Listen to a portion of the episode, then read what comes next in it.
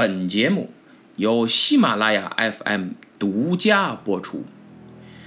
英雄成败任评说，流传千古不辍。曹刘诸葛故事多，无演义不三国。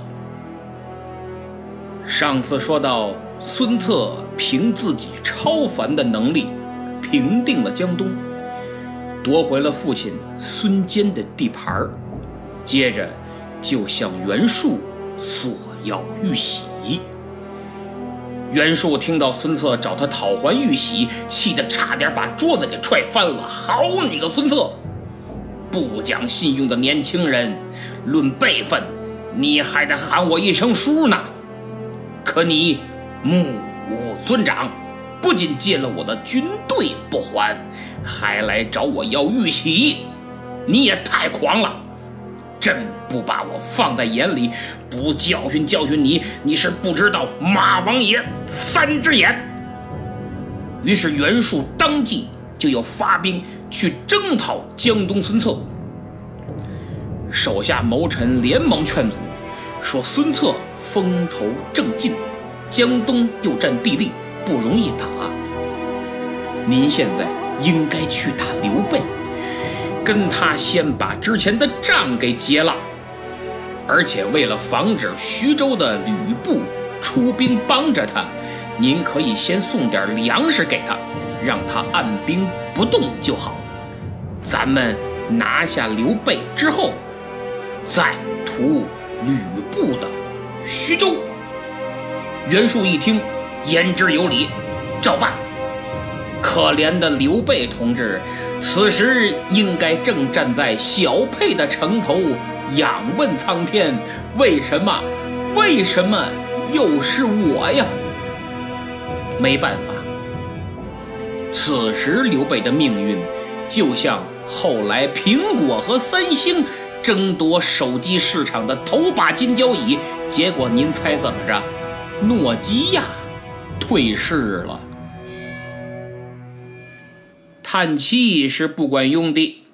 转眼间，袁术的大将纪灵已经兵临城下，所以眼下只有求助吕布了。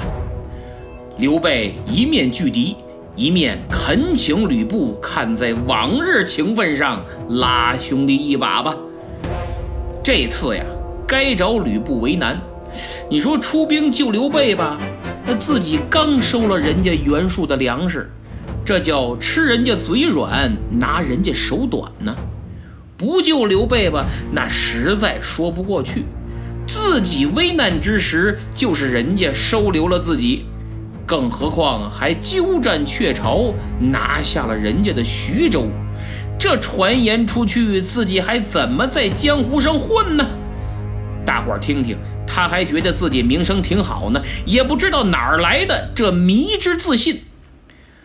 吕布权衡来权衡去，最后觉得帮刘备还是有利于自己的，免得唇亡齿寒嘛。但是碍于袁术，所以不能明着帮，要不露痕迹的帮，这可咋办？哎呀，呵呵，愁死我了！我就我哎哎，有了。我这么这么这么这么这么办。这位三国第一猛将，在冥思苦想之后，终于有了一个好主意。于是他高高兴兴地拿起铁锹，准备去和一把稀泥。吕布率军在离小沛西南一里处扎下营寨，刘备脑子就发懵了。因为不知道他到底是来帮谁的，是帮自己还是帮纪灵呢？心里这正嘀咕呢，就收到了吕布的邀请函，让他到吕布的大营去吃饭。同样收到请柬的还有纪灵。这玩意儿，吕布请客，谁敢说不去呀？大家是如约而至。吕布开门见山就问。能不能不打？刘备说：“我没意见。”纪灵说：“ 我做不了主。”吕布微微一笑：“哈哈，我也不为难你。这样吧，咱们看天意，让老天爷做决定吧。这俩人一听，您这啥意思呀？是扔硬币还是抓阄啊？只见吕布吩咐手下军士，把自己的武器方天画戟拿了过来，插在辕门之处。吕布说道：“二位，这样吧，我在一百五十步之外，如果一箭射中画戟的小枝儿，你俩就罢兵；如果射不中，呃，你俩就继续干，爱咋干就咋干，我不管了，怎么样？不过。”丑话说前头，谁要不听我的，或者过后反悔，我就灭了他。此言一出，刘备自不必说，依然别无选择。而纪灵的心里直打机灵啊，心说话：这识时务者为俊杰呀！要不然吕布翻脸，现在此刻马上就能弄死我，还不误了吃这顿饭。再说了，那么远的距离，百步穿杨的我见过，一百五十步的我还没听说过呢。那画戟那小针儿，一百步开外能看见就算不错了，他十有八九射不中。这是弓箭，又不是狙击步枪。想到这儿，纪灵也欣然应允。吕布一听，非常高兴，心想是时候展现真正的技术了。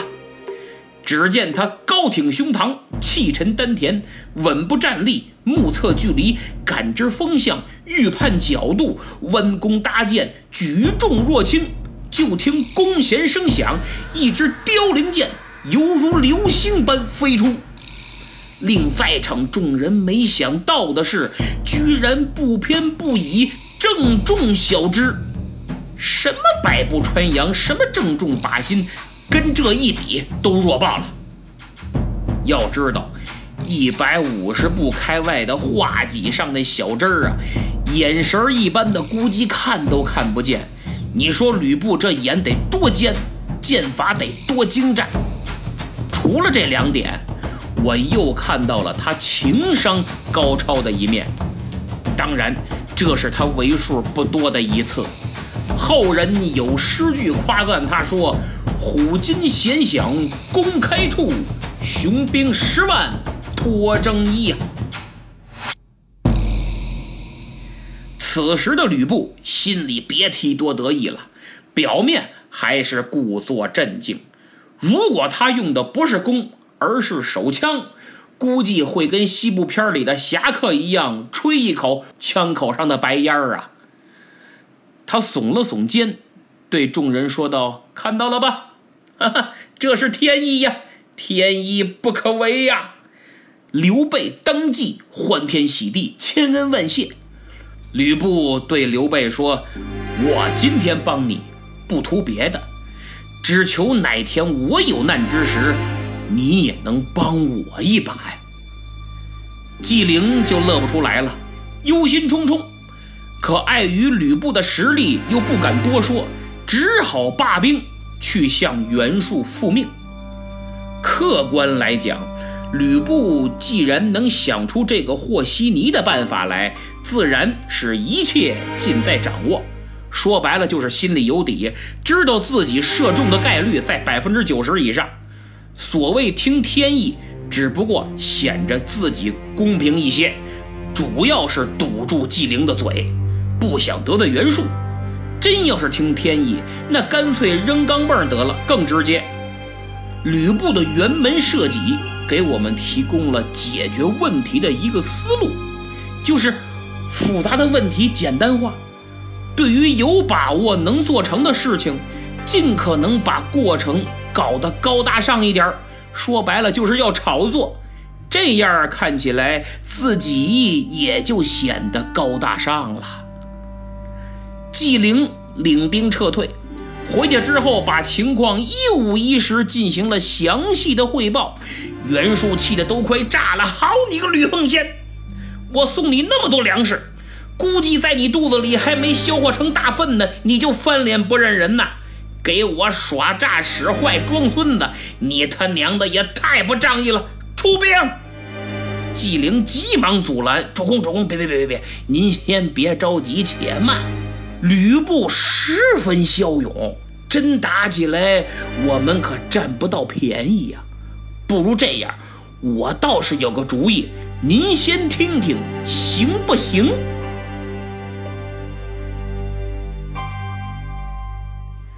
在说纪灵同志出的到底是什么主意之前，我们先从他刚才说的这两句话里分析一下他的心理活动。首先，出兵打吕布，肯定又是自己带队。吕布的实力在那儿摆着呢，自己肯定不是对手，去了就白给呀，这是其一。其二，之前打刘备的任务没有完成，虽然有客观原因。但是追究起来，自己还是要负责任的。那么现在积极主张换个工作思路，也有助于推卸自己的责任呐。那么第三，适当的夸大对手的实力，有助于掩饰自己的无能。三点说完，现在各位明白了吧？短短两句话，满满的都是套路啊！但。即使机关算尽，纪灵也没算出来，他下面给袁术出的这个主意，却产生了可怕的蝴蝶效应。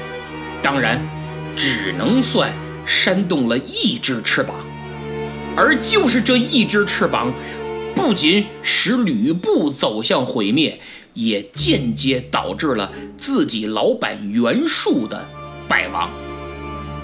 那么，纪灵出的到底是什么主意呢？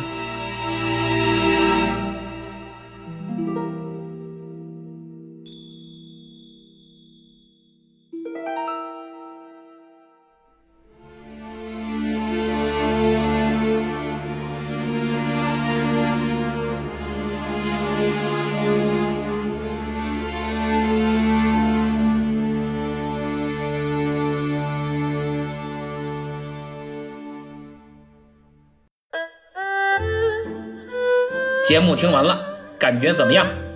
我想讲三国的主播很多，但是分析如此透彻，论点观点新颖独特，与时俱进，和当下的人性社会结合如此之紧密的寥寥无几吧。